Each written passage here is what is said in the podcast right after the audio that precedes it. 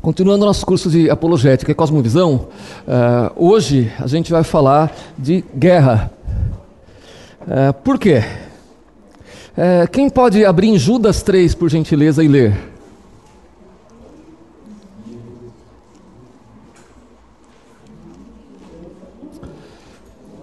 Todo mundo sabe onde se encontra o livro de Judas, né? Joia. Só o versículo 3?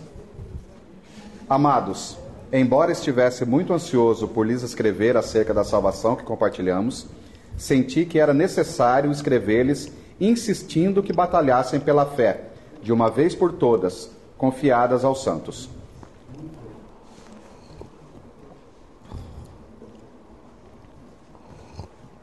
Na minha tá. É, é, exortando-vos a batalhardes diligentemente pela fé que uma vez por todas foi entregue aos santos. Tenho só o reforço do diligentemente, né? Batalhar com afinco, esforço, uh, inteligência.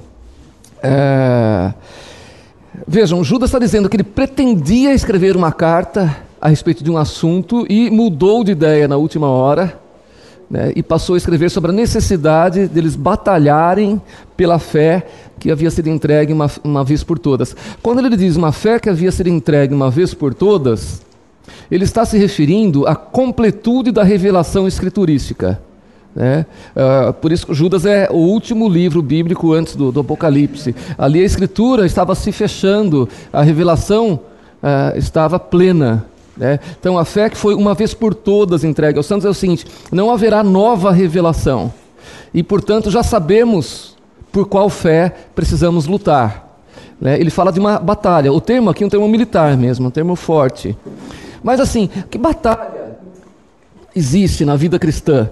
É, é legítimo dizer que a vida cristã é uma guerra? O que, que vocês acham? É. Em vários sentidos, né? em, em vários aspectos. Assim, existe sem dúvida uma guerra espiritual. Né? Paulo vai nos, nos dizer que a nossa batalha não é contra reinos deste mundo, mas contra principados e potestades. Está falando aí de uma dimensão da, da vida cristã que é de uma guerra que é espiritual. Por quê? Porque o, o inimigo, que é um ser espiritual, ele tenta vencer os, os eleitos de Deus ele tenta derrotá-los. Né? e usa para isso é, mil e um artifícios, entre eles os, os poderes e autoridades deste mundo, né? Quando se colocam a serviço de Satanás. Então, essa é uma dimensão da guerra cristã, uma guerra espiritual. Tem uma outra dimensão, uma guerra moral né, uma guerra contra o pecado que ainda reside em nós, o pecado residual que ainda opera em nós. Então são, são duas guerras legítimas e importantes, a guerra espiritual e a guerra moral. Mas tem, tem uma guerra que frequentemente nós negligenciamos na, na, na vida cristã. Um terceiro tipo de guerra, que é uma guerra de ideias. Né? É uma guerra cultural, é uma guerra que se luta no, na arena da cultura. E é sobre essa guerra que vai ser a aula de hoje, tá? É, que armas usamos para lutar essa guerra? Por exemplo, na guerra espiritual, né, contra os principados e potestades, as guerras importantes, as armas importantes são a oração, os meios de graça, a que temos acesso aqui no culto solene, a comunhão com os irmãos, são todas armas é, úteis, eficazes na guerra espiritual. Na guerra moral, né? na guerra moral contra o nosso pecado residual, é, é fundamental buscar, buscarmos piedade pessoal, né? é, a santidade, sem a qual ninguém verá o Senhor. Né? A mortificação do pecado, a mortificação da carne, isso é fundamental e deve ser uma luta constante nossa. Né? Agora, e em todas as guerras, é importante lembrar, em todas elas, Cristo é o vencedor. Todas. Né? Só podemos lutar porque Ele já venceu. É, por isso que somos mais que vencedores em Cristo. Porque Ele já venceu, a vitória já é dele, não é que vai vencer ainda. Né? E tendo vencido, Ele nos concede as graças necessárias para lutarmos essas batalhas. Seja na guerra espiritual, seja na guerra moral. Né? É, é, é Ele que vence o pecado que ainda reside em nós. Né? Não somos nós. Nós lutamos, mas a, a, a vitória é dele, sempre. Ele é glorificado em nós quando vencemos a luta contra um pecado, por exemplo. Porque eh, a gente não, não, não sai vitorioso da luta contra um pecado com um gosto de vitória e de êxtase. A gente sai meio humilhado, né? A glória é de Cristo. Né?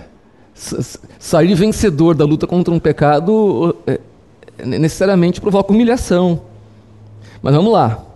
E na guerra de ideias? Como é que lutamos na, na guerra de ideias? Quais são as armas que a gente usa na guerra de ideias? Uma arma fundamental é. Abram em 1 aos Coríntios, por favor, 2,16.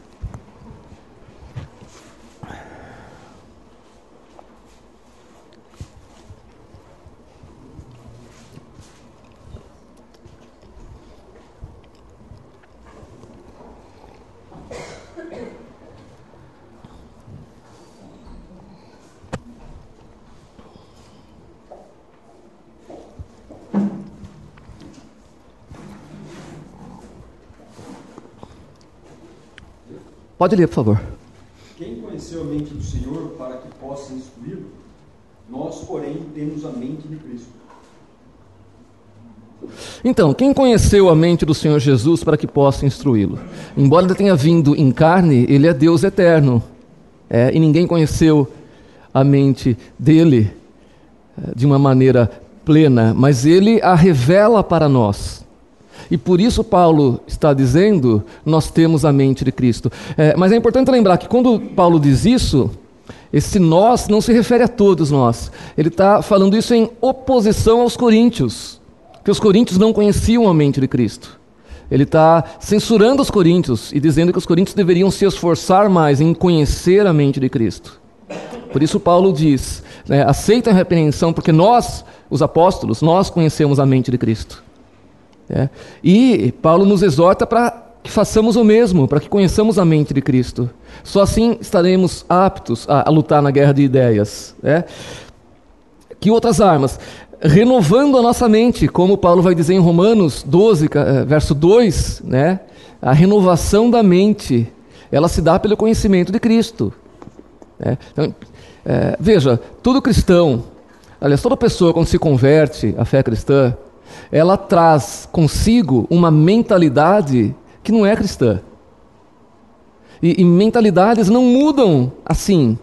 Então, começa, após a conversão, um longo e lento processo de mudanças de mentalidade. Essa é a renovação da mente que Paulo diz. É com isso que lutamos na guerra de ideias que a gente vai falar hoje. Além disso, Paulo nos diz que a fé cristã é uma fé racional. Isso não quer dizer que ela é só racional. Ela é muito mais do que racional, mas ela é também racional, ela não é irracional. Então, é, defender a fé é necessário fazer uso da razão também.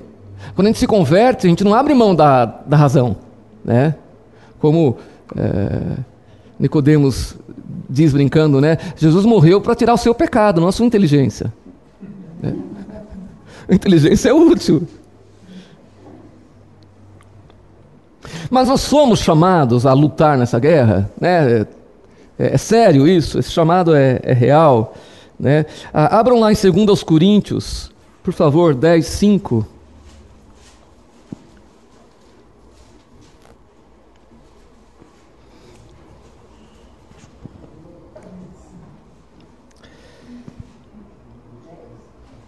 É, 2 Coríntios 10, 5. Pode ler, por favor. Lê, lê em voz alta para captar no microfone também. Destruímos argumento e toda a pretensão que se levanta contra o conhecimento de Deus e levamos cativo todo o pensamento para torná-lo obediente a Cristo. Belíssimo isso, não é? é, é eu acho muito impactante é, esse, esse verso. É, ele, ele, é forte, vejam, destruímos argumentos. Paulo faz uso novamente de uma linguagem militar. Destruímos argumentos e toda pretensão que se levanta contra o conhecimento de Deus. E a gente vai desenvolver um pouco na, na, nessa aula hoje do que, que Paulo está falando, que pensamentos são esses que se levantam contra o conhecimento de Deus. e levamos cativo, né, levamos prisioneiro todo pensamento para torná-lo obediente a Cristo. Essa é uma das nossas missões nesse mundo. E, e, é uma missão tanto íntima e pessoal, porque como a, a minha mente ainda não é a mente de Cristo, eu tenho pensamentos que não são os dele. Eu preciso levar esses pensamentos cativos a Cristo em obediência a Ele, para que esses pensamentos sejam transformados por Ele. E precisamos levar também cativos a Cristo os pensamentos do mundo. É, é, é, isso tem a ver com a guerra de ideias, com a guerra cultural. E vejam, é, isso não está em contradição, porque nós estamos falando em guerra, né? Nossa, mas a gente não tem que amar nossos inimigos? Claro que tem. Né? Ninguém está falando aqui em guerra contra pessoas. Não é o islamismo que sai por aí matando infiéis. Não é isso. Né? A gente destrói argumentos, não pessoas. E destrói argumentos por amor de pessoas. Para abrir os olhos delas para o engano. Isso é amor, não é inimizade. Então, assim, com pessoas, como é que a gente lida? A gente perdoa, a gente ora pela pessoa. Com ideias, como é que a gente lida? Ideias a gente confronta. A gente não sai correndo de ideia. É, a gente não, não se afugenta, não se esconde. É, ter uma comunidade cristã que se retira do debate público de ideias e se esconde é, não se enganem, é fugir ao chamado. É fugir. Tudo bem até aí? Isso é importante na confrontação cuidados sejam é, estabelecidos. Né? A primeira, maneira humilde o fórum se coloca. É, uma maneira humilde não é a mesma coisa que maneira exitosa. Né? Não é uma maneira gratuita de se colocar por si. Aquilo que você coloca fosse apenas a sua opinião. Pode muito bem ser taxativo em relação à escritura, né? apresentando os argumentos, mas de maneira humilde. Então, de fato, né, a questão do confronto, é, a gente tem que tomar o cuidado necessário para que não se transforme uma guerra de egos. Sim. É, e aí a gente está confrontando de fato o outro. Quero, é, de certa maneira, é, colocar o outro sobre a submissão da inteligência. O objetivo não é esse. Não, submissão a Cristo, é né? Isso, é sempre a Cristo. É, Essa a... motivação tem que estar muito clara para a gente. Sim. Não é difícil, às vezes, no, no afã, no calor da discussão, a gente buscar não se portar de maneira humilde, mas humilhar o outro. Que o outro saia humilhado a partir da revelação do Evangelho, não pela nossa maneira de se colocar. Né? E isso vale tanto para aqueles que estão fora, a defesa da fé, quanto daqueles que estão dentro da igreja. Sim. Dizer, a defesa da fé também vale para aqueles que estão dentro. E todos aqueles que começam a se desviar da verdade também precisam ser confrontados. Então, isso é. vale quando você está dentro da igreja. É, a, a humildade na relação com o outro. Né? A gente não, não é humilde diante de uma ideia falsa, mas é humilde diante daquele que está propagando a ideia falsa. Né? Por isso que é importante diferenciar a pessoa da ideia que ela defende. Né? E lembrando que o objetivo, como o Dani mencionou, o objetivo não é provar que você está certo. Né? Quem vai provar que está certo é Cristo no último dia. Né? Mas o objetivo é ganhar a pessoa. Né? É, é, persuadir, né? persuadir no sentido, é, no sentido correto e belo dessa palavra. Né?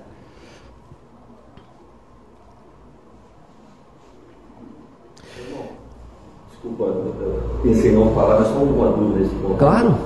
É, eu vejo a Jerusalém lutando veementemente contra os falsos mestres. Né? Aqueles que se levantam no meio do povo ou em outros povos, com argumentações, com liderança, levando o rebanho para longe de Cristo, nesse sentido. É possível separar isso? Ou seja, é, será que a gente não é tão educadinho quando a gente confronta alguém, né?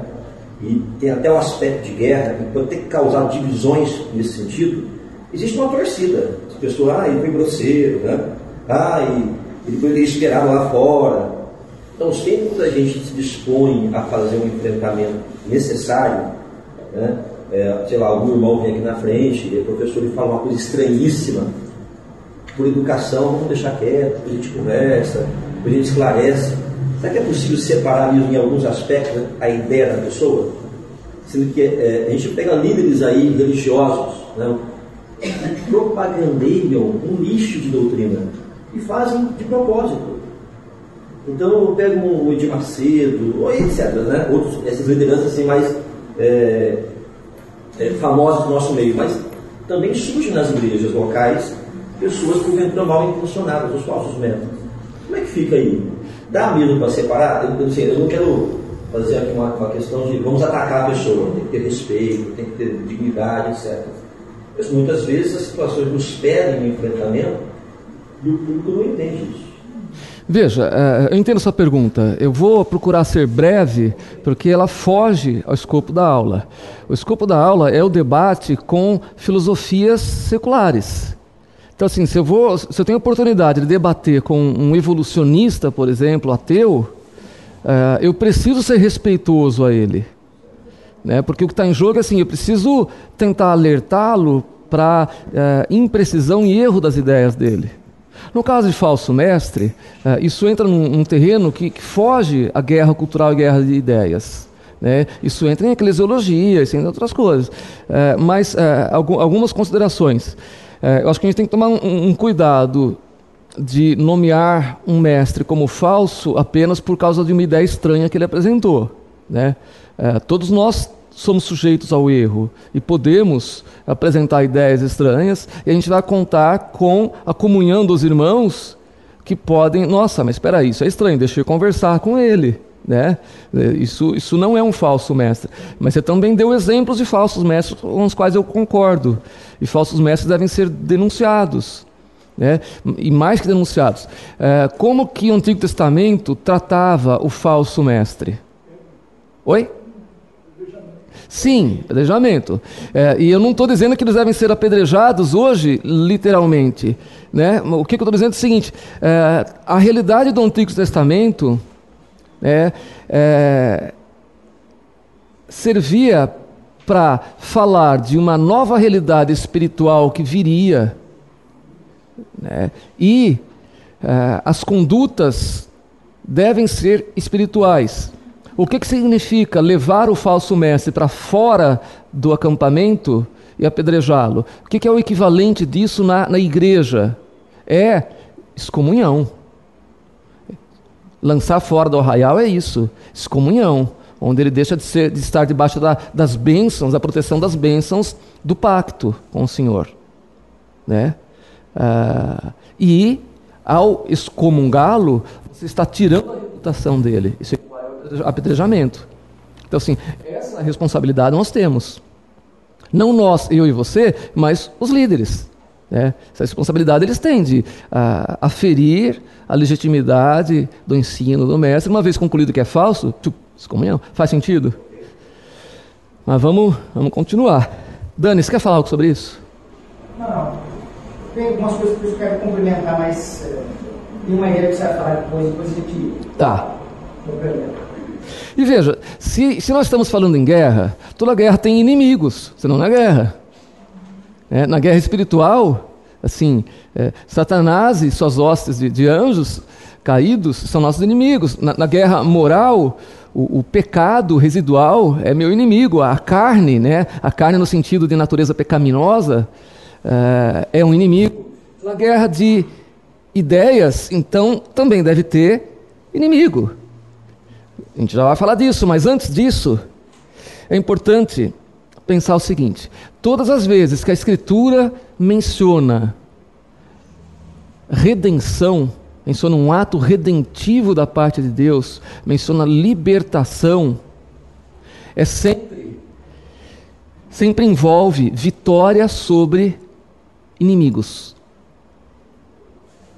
de Deus e do povo dele. Sempre. Não dá para desassociar a ideia de redenção da ideia de vitória sobre os inimigos. Isso é muito interessante. Vou dar exemplo. Então, eh, após o, primeiro pecado dos nossos, nossos, primeiros pais, ainda no paraíso, o é, que, que Deus diz? Deus anuncia uma boa nova. Para quem ele anuncia? Para todos os presentes. É, os interessados em ouvir a boa nova eram Adão e Eva, mas ele anuncia a boa nova falando para a serpente, né? Eis que porei inimizade entre ti e a mulher, entre a tua descendência e o descendente dela, o descendente dela, que é Cristo. Este te, te ferirás a cabeça e tu lhe ferirás o calcanhar. O que, que Deus está prometendo aí? Isso é chamado de, de proto-evangelho, né? porque já é o primeiro anúncio da redenção. O que, que Deus está prometendo aí? Restauração. Olha, vocês estão sendo expulsos do paraíso, mas eu vou trazê-los de volta. Um redentor irá trazê-los de volta e serão restaurados. Como ele fará isso? Esmagando a cabeça da serpente. Falando da serpente esmagando a tua cabeça. Como ele fala? Então, assim, redenção e vitória sobre inimigos andam juntos. Uh, a gente sabe que o povo de Israel passou 400 anos cativo no Egito, como escravos, e foram libertados milagrosamente por Deus, usando Moisés como instrumento. Então vejam, e essa libertação do Egito, a Bíblia é clara, ela aponta para uma realidade maior, que é uma realidade espiritual. Egito nas Escrituras significa escravidão ao pecado. Apocalipse remete a isso várias vezes e outros trechos também uh, no Novo Testamento. Então, aquela redenção da escravidão do Egito, que aponta para a redenção que há em Cristo, vejam, aquela redenção do Egito, a libertação da escravidão do Egito, ela só ocorre com Deus impondo vitória sobre o exército egípcio. Não, não dá para desassociar, então, redenção e vitória sobre inimigos. Só para isso ficar claro, faz sentido? A, a, conquista da terra prometida, gente, então eles foram libertos do Egito e foram para a terra prometida, que Deus havia, havia, prometido, a terra que emana leite e mel. E só é possível uma terra uh, produzir leite e mel se tiver havido colonização antes, né? Nenhuma terra produz leite e mel do nada, né? Então a terra já era de alguém. Estava pronta, e estava pronta porque já era de alguém, era uma terra cultivada. Né? Eles tiveram que conquistá-la. Então, libertação e vitória sobre inimigos andam juntos. Da mesma maneira será a, a, a segunda vinda de Cristo, que vai uh, consumar esse segundo êxodo do qual o pastor Jailson falou no sermão de hoje, é, e ao mesmo tempo que nos resgatará desse mundo, ao mesmo tempo exercerá juízo sobre aqueles que atacaram o seu povo. Por isso, vejam, há uma guerra que só o Senhor Jesus vai realizar, só Ele pode.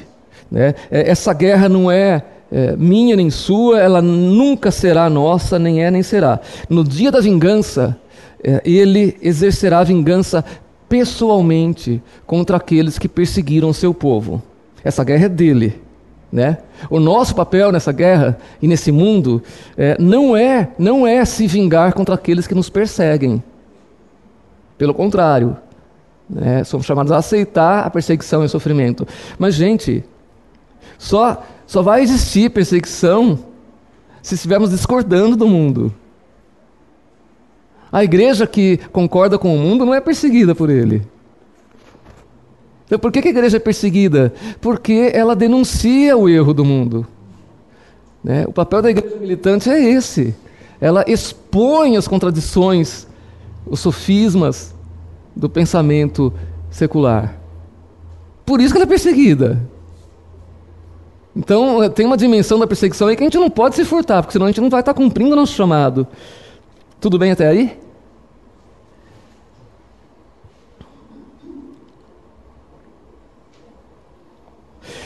E, e, e vejam, é, como que os eventos do Antigo Testamento se relacionam à nossa fé e à nossa vida cristã hoje. Né? Eu acabei de dar, de dar alguns exemplos, né?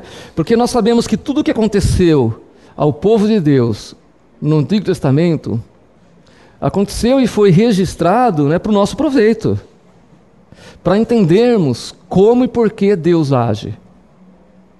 Sabemos também que acontecimentos concretos do Antigo Testamento, do povo de Deus, ali serviam para apontar para uma realidade espiritual que é realizada em Cristo e na igreja. Então, libertação do Egito equivale à libertação da escravidão do pecado. Gente, uma vez que o povo foi libertado da escravidão do Egito, para onde Deus conduziu o povo? É? Para o deserto. Para o deserto. É. Quando Deus nos salva, Ele nos insere no deserto, não na terra prometida. Não, mas não chegaram à terra prometida. Não, vejam, o autor de Hebreus vai defender a ideia de que não chegaram, porque a terra prometida é outra. A terra prometida nós, está nos aguardando após a segunda vinda de Cristo. Aí que teremos o verdadeiro descanso na terra prometida. Então, desde o nosso chamado e conversão até a nossa morte, a nossa vida cristã, ela se dá no deserto, no deserto, não na terra prometida. O que é o deserto? O deserto é o lugar em que somos santificados. Claro que sabia. Deus nunca é pego de surpresa. É. Deus sabia que Adão e Eva iriam desobedecê-lo, sabia de tudo. O Redentor já estava preparado desde a eternidade, né? Paulo diz, né? O, o cordeiro que foi sacrificado, né? Que foi morto na eternidade, né? É, o plano já estava todo desenhado, né? Isso não tira a responsabilidade humana, porque eles fizeram o que fizeram, porque eles quiseram fazer o que eles fizeram. Mas Deus sabia de antemão. Né? É, nada que fazemos frustra os desígnios de Deus. Pelo contrário, né? Colaboram para Ele sempre. É, e vejam, é, é no deserto que se dá a nossa vida. Nossa santificação se dá no deserto. Nós somos tratados, nossos pecados residuais, na, na frigideira ardendo, no, no caldeirão fumegante, fervendo, é ali. Não é na vida mansa. É, não, não almejem no coração de vocês vida mansa. Essa não é a promessa do Evangelho. A promessa é de aflição. Né? Então, esse é o deserto em que vivemos. Mas, nesse deserto, Deus nos dá o maná, né? e o verdadeiro pão que desce do céu, que é Cristo. Né? Ele nos dá água que sai da rocha. Né? E sabemos pelo Novo Testamento que a rocha era Cristo. Ou seja, no deserto, na vida cristã, nós temos Cristo. É o que basta. Tudo bem até aí? Isso era só para conceituar algumas coisas, né? É, e vejam, embora o, o, povo de Deus não tenha precisado fazer nada para ser liberto do Egito, né? O, po, o povo não fez nada. O povo nem acreditava em Moisés, nem acreditava que Deus iria libertá-los. Moisés conseguiu convencer o próprio irmão ali, mas um ou outro, né? É, quem agiu né, para libertar o povo? Deus, 100% Deus. A libertação foi milagrosa, através de sinais, prodígios e maravilhas, através das pragas. É, o, o, as pessoas, nós, o povo de Deus, ali da época, foram resgatados de forma milagrosa numa demonstração do poder da majestade de Deus. E foram poupados né, da morte, poupados da morte dos seus primogênitos, devido ao cordeiro que foi morto no lugar do primogênito, né? Cordeiro perfeito, né? Mas, embora eles não, eles não tenham precisado fazer nada para ser libertos do Egito, uma vez libertos, uma vez libertos, uma vez no deserto, no deserto da vida cristã e da santificação, eles não podiam mais ficar passivos. Eles tinham que pegar em armas e lutar. Logo no comecinho ali. Né? Ah, aquele povo que só sabia fazer tijolos, e não tinha aprendido a empunhar uma espada, na verdade eles não tinham espada, tá? Não tinham. É, até a, a, a, época de. Vocês vão ler sobre isso, a época de Saul, primeiro rei é, de Israel. Né? É, é, escrito que Saul e Jonatas, filho dele, tinham espadas de metal. Ninguém mais tinha. Eles usavam ferramentas primitivas, a, a de lançar pedra é, e outros, né? Um detalhe aí, que é a questão da necessidade da, da nossa, não ativismo com tendência, mas da atividade da defesa da fé, é porque era aquilo que acontecia. Saul e Jonas só tinham espadas de aço, porque na época. Não era aço, é, era, era, era ferro, né? Ferro. Não tinha, não tinha aço. É. Era ferro, mas só os dois tinham. E o resto do povo não tinha, porque os filisteus que os dominavam impediam a fundição. É. É. Exato. Também, Mas porque eles não tinham fundição própria, né? Para que eles não tivessem. É. Isso. Então o que acontece? Também assim no, no Egito.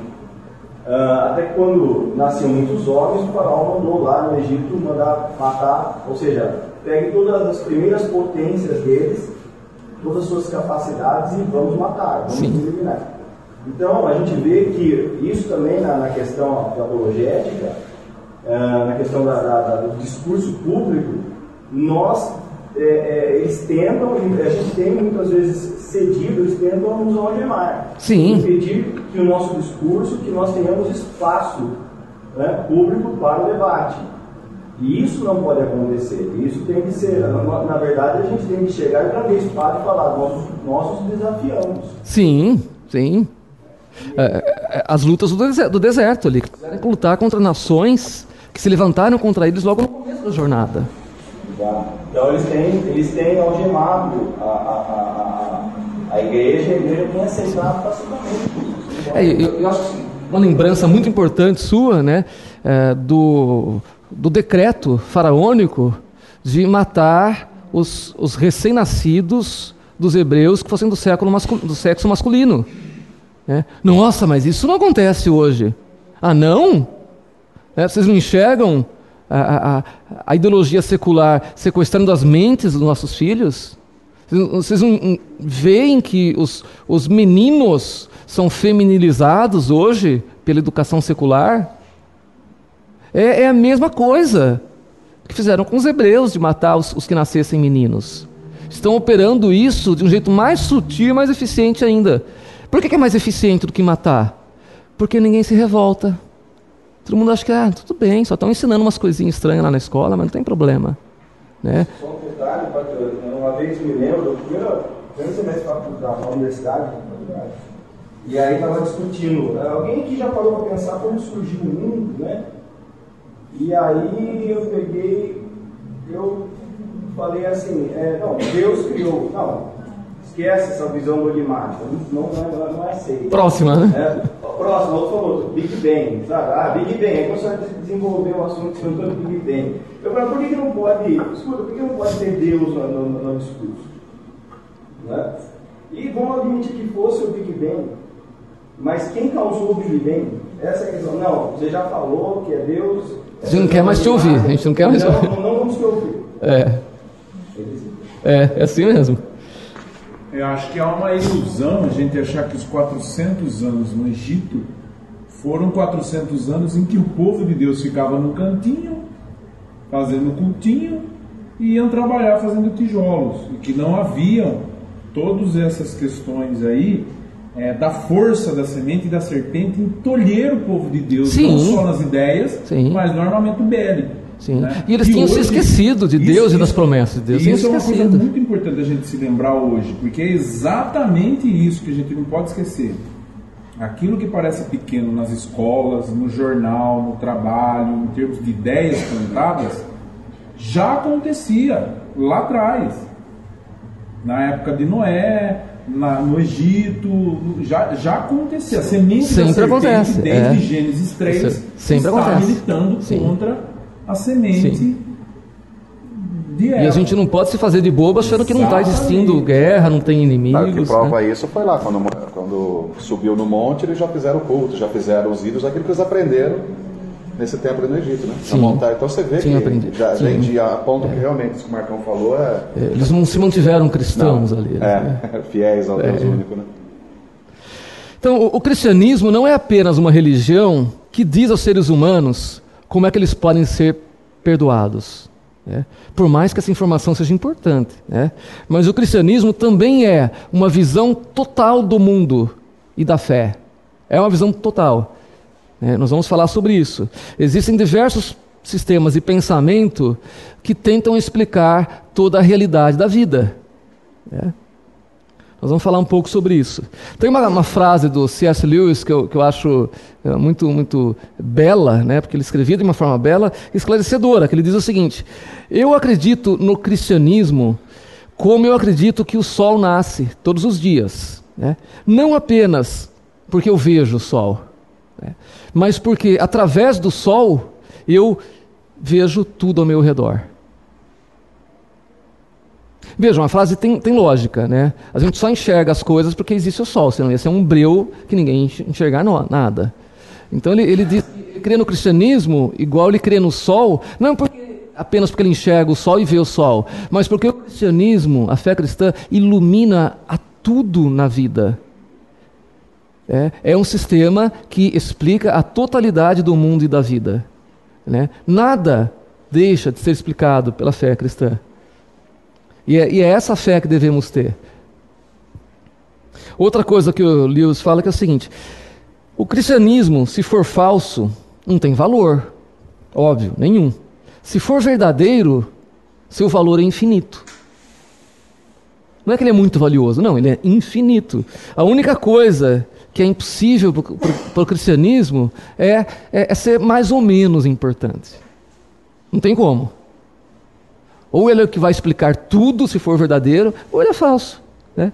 É, inclusive, tem uma outra frase que eu não lembro de qual autor, que ele, que ele diz mais ou menos o seguinte: é, um, uma ideia pela qual você acha que vale a pena morrer, essa é uma ideia pela qual vale a pena você viver. Ou seja, aquilo que é importante para você, a ponto de você dar a vida por aquilo, isso sim vale a pena se viver por isso. Né?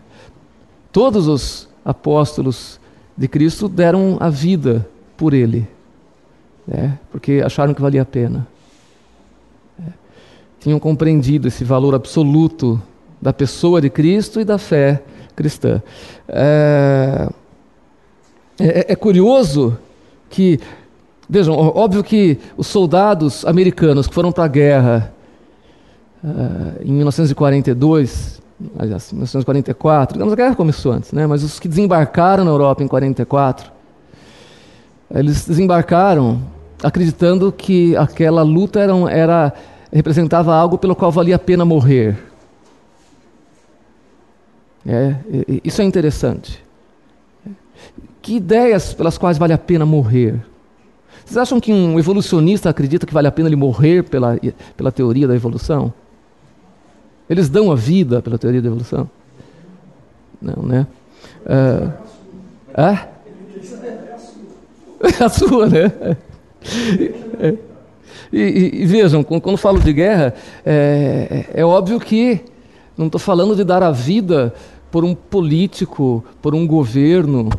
Né? A, a, as guerras legítimas elas ocorrem porque a gente está defendendo o que a gente acredita, falando de uma guerra militar mesmo, né? e defendendo nossas famílias né, possibilitando que elas continuem, consigam continuar vivendo na, na, naquele país, para que esse país não seja ocupado por um inimigo. Né? Você dá a vida para isso, para proteger os seus. Né? É... Na própria figura de Cristo, né? porque, por exemplo, a gente que vive aqui numa sociedade que se diz cristã, pelo catolicismo, abrangendo todo mundo, tá? que diz que, que, que reconhece Cristo, catolicismo, espiritismo e todos os outros aí. O próprio Jesus, ele é assim. Ou você crê que ele é o filho de Deus, ou ele é um maluco. Sim, um mentiroso, é. Porque você não pode falar assim, não, eu, eu não acredito muito nessa parte, mas ele era um bom, grande mestre, um grande... homem Cara, bom, espírito essa, evoluído. Não tem essa opção de grande mestre. Não. Porque ele se afirmou filho de Deus. Nenhum grande mestre vai dizer de si mesmo que era Deus. Exato. Então não tem opção. Ou você crê que ele de fato é o filho de Deus, ou mesmo que você não professa, ele é um maluco. Então, é alguém, e, né? então, então ele tem essa. E se essa você crê nisso, que implicação isso traz para totalidade da vida. É, esse é ou o, você crê plenamente nele, ou você não crê em nada nele, sabe? E a gente vai para o conceito de cosmovisão, né? O que é uma cosmovisão? É, uma cosmovisão é um conjunto coerente de crenças que tentam explicar o todo da vida e da realidade. Né? É, e aí, vejam, tem uma, uma frase do, do, do Nash que eu acho importante que eu vou ler para vocês. O passo mais importante para o cristão, né, para aquele que já é cristão, é tornar-se informado sobre a cosmovisão cristã. com uma visão abrangente e sistemática da vida e do mundo como um todo. Ele também diz: nenhum crente hoje pode ser realmente eficaz na arena das ideias até que tenha sido treinado a pensar em termos de cosmovisão. Então, estudar cosmovisão nos equipa a lutar na arena das ideias.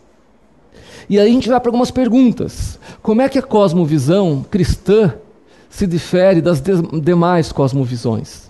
Das cosmovisões adversárias, né? Quais as fraquezas das cosmovisões concorrentes? E como podemos utilizar os melhores argumentos contra elas? Você ia falar? É, um outro jeito de responder a pergunta: o que é a cosmovisão? Cosmovisão é o que permite responder as seguintes perguntas: Qual é a realidade primordial? Qual é a natureza do mundo ao nosso redor? O que é o ser humano? O que acontece quando uma pessoa morre? Por que é possível conhecer alguma coisa? Como sabemos o que é o certo e o que é errado? E qual é o significado da história? Então, uma cosmovisão é um sistema de crenças que permite responder a todas as perguntas de uma forma coerente. É, é... Além disso, a cosmovisão deve responder a outras quatro perguntas: Quem sou eu? Né? Qual a natureza, tarefa e propósito dos seres humanos? Né? Segunda pergunta: Onde eu estou? Né? Qual a natureza do mundo e do universo em que eu vivo? Essa é onde eu estou. O que, que está errado? Essa é uma pergunta fundamental, gente, para ser respondida. O que está errado? Né? Qual é o obstáculo ou o problema básico que impede de alcançar realização? Né? É, como, ou como que eu entendo a existência do mal? Por que, que o mundo é desse jeito, torto? Por que, que as coisas não dão certo? Né? Essa é uma pergunta fundamental para ser respondida por cosmovisão. E aí, a outra pergunta fundamental: qual é o remédio? Toda cosmovisão propõe um diagnóstico do problema. Ah, eu acho que o mundo é assim por causa disso. E um remédio, né? Como é possível superar esses obstáculos? Como eu encontro a salvação para o mundo, para mim? Essa é a última pergunta importante para um cosmovisão. E como cristãos, todos nós devemos responder da mesma maneira a essas perguntas. Vejam, existem muitos pontos da fé em que podemos divergir sem problemas. Mas não podemos divergir, quem é cristão não pode divergir sobre a, a, a resposta a essas perguntas. As respostas devem ser as mesmas para todos os cristãos. Tudo bem até aí?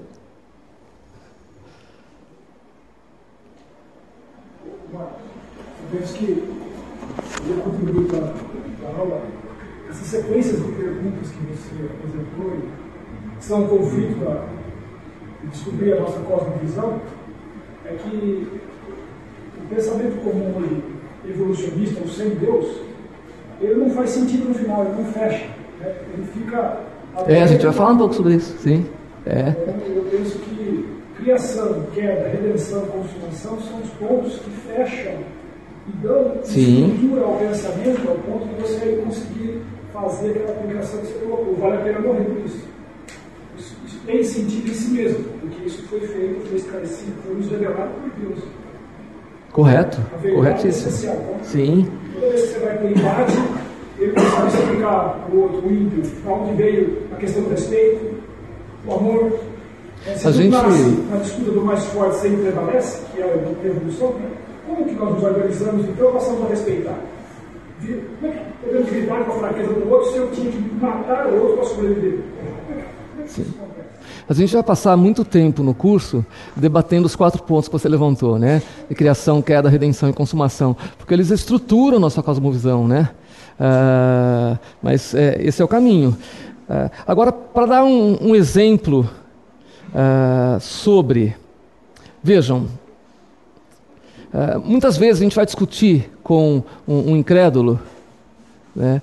uh, e a gente precisa, por exemplo, ter uma boa resposta sobre o, o que é a Bíblia. E mesmo a gente percebe que, mesmo eh, entre cristãos, vão ter diferenças de entendimento para essa resposta. O que é a Bíblia? Ah, a Bíblia é um livro que Deus nos deu para como devemos nos comportar. É, uh, bom, embora seja isso também, está longe de ser a coisa mais importante que ela é. Né? Uh, um, um, teólogo liberal vai dizer ah, a Bíblia é um, uma coletânea de textos de diversos autores diferentes que parecem buscar uma unidade coerente, mas não, não existe unidade coerente. E uh, incrédulos vão dizer, ah, é mais um livro religioso apenas, como tantos outros. Enfim, uh, ideias erradas sobre a Bíblia. Né? Uh, o que, seria uma ideia correta sobre a Bíblia? Bom, é, ela é um livro que mostra que eu sou pecador, a palavra expõe isso, que eu, o que eu preciso, que eu preciso de reconciliação com Deus e conta aquilo que Deus fez para me reconciliar com Ele. Ela não diz o que você precisa fazer para se reconciliar com Deus, mas o que Deus já fez para que você fosse reconciliado com Ele. Joia. Além disso, todas as histórias da Bíblia apontam para uma única grande história né, que o Dani chamou de metanarrativa né, na, na aula passada. Uh, e todas as pequenas histórias servem apenas para apontar para essa grande história, que é a grande história da redenção, onde o grande protagonista é Cristo. Ok, mas como que eu vou anunciar Cristo? Como é que eu vou falar do Evangelho?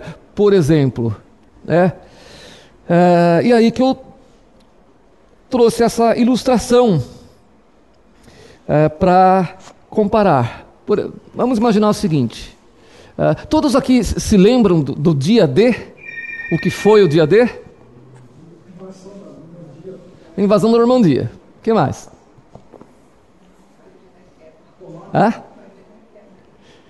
Dia da. O dia prenunciou, né? O dia que ela começou a cair. Sim.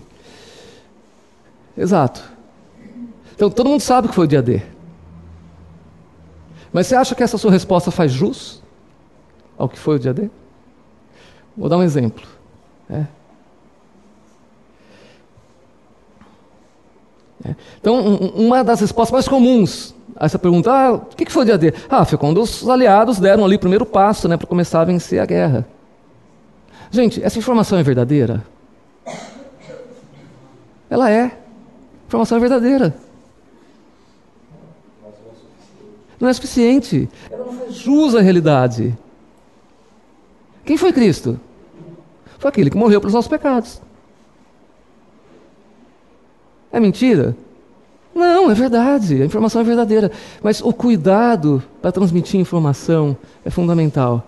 Né? Dizer que o dia D foi o, o desembarque na Normandia, primeiro passo para vencer a, os aliados vencer a guerra, está certa a informação. Mas vamos descrever um pouco melhor.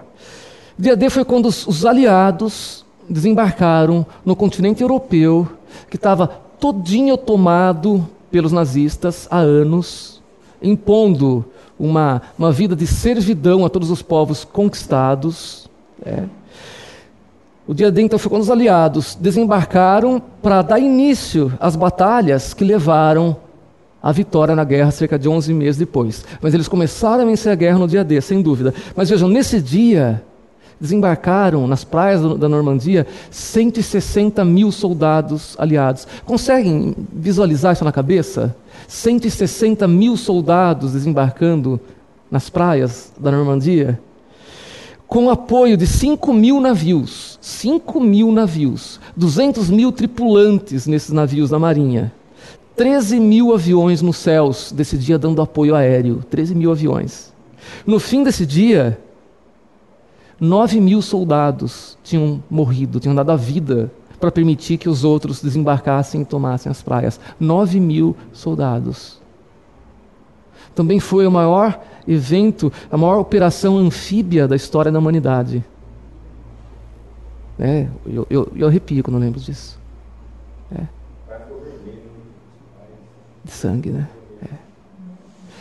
Ainda assim, embora essa descrição que eu dei seja melhor, né, é, mais completa, ela ainda assim não faz jus à realidade do que aconteceu. Correto? Então, precisamos, na, na hora de falar da nossa fé e de Cristo, levar isso em conta. Né? Ah, mas, mas o que, que Jesus fez por nós? Não, ele morreu por nós. Está errado. Não, não está. Faz justo, de, forma alguma. Né? É, vejam, eu poderia dizer de uma forma diferente. Cristo, o Filho de Deus encarnado, segunda pessoa da, da Trindade, ele, Deus eterno, né? Cristo é Deus eterno, ele abriu mão da sua glória, da glória que tinha junto ao Pai desde a eternidade, e ele se humilhou a assumir uma natureza humana.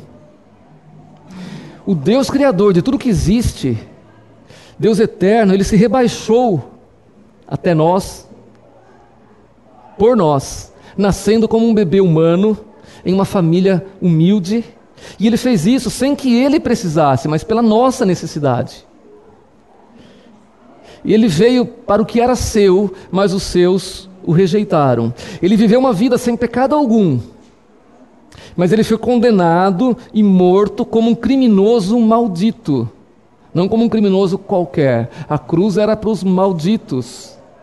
Maldito todo aquele que é pendurado no madeiro. Né? Ele foi morto como um criminoso maldito. Ele foi humilhado, rejeitado, chicoteado, cuspiram em sua face, sofreu um julgamento precipitado e injusto, foi traído por todos os seus, abandonado, traído por um dos seus e abandonado por todos os seus.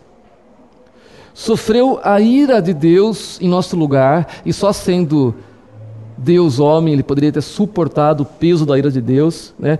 Eh, levou no, no, sobre si a penalidade do pecado que era nossa, caiu sobre ele essa penalidade, e o Deus Criador do universo, que havia inclusive criado todas as águas, teve sede na cruz. Não tinha água para ele na cruz. E morreu sozinho, sozinho, abandonado e desacreditado para que pudesse nos dar vida. Ficou melhor, né? Então, ainda assim incompleto. Mas é muito melhor do que dizer, não, Jesus o que ele fez por nós? Ele morreu. Morreu na cruz por nós. É, isso não, não, não faz jus. Né? Então, a ideia é que nesse curso possamos aprender a nos qualificar melhor para o debate de ideias. Tá? E não nos preparamos, não estaremos preparados adequadamente para esse debate sem uma boa visão de quem Cristo é e o que ele fez por nós. Né? Tanto que Pedro diz ali em 1 Pedro 3,15 que a gente quase todas as aulas leu, né? De que é, estamos preparados para defender a nossa fé quando Cristo é santificado em nosso coração. E ao longo dos cursos vamos dar eh, exemplos práticos de, de situações cotidianas, de, de, debate de ideias. Ah, o, que, que eu respondo quando alguém uh, me pergunta tal coisa, ou quando alguém usa tal argumento? Como que eu faço para, uh, uh, assim, apontar a contradição dela e suscitar dúvida na mente dela quando ela está pensando dessa maneira? esse é o objetivo, né, de mais para frente irmos trabalhando exemplos práticos, tá? Mas por hoje é isso. Obrigado pela atenção de vocês. Vamos orar para encerrar? Pai Celeste, nós somos gratos, Pai, por Cristo Jesus e clamamos a Ti para que Ele seja santificado no coração de cada um de nós, que possamos nos qualificar, Pai, para defender a nossa fé em toda e qualquer situação, ainda que isso possa causar sofrimento e perseguição. Mas que possamos nos regozijar, Pai, nos alegrar com o Cordeiro Santo de Deus, que ele seja glorificado e nós diminuídos, Pai. A ele toda a glória, sempre, sempre. Amém. Amém.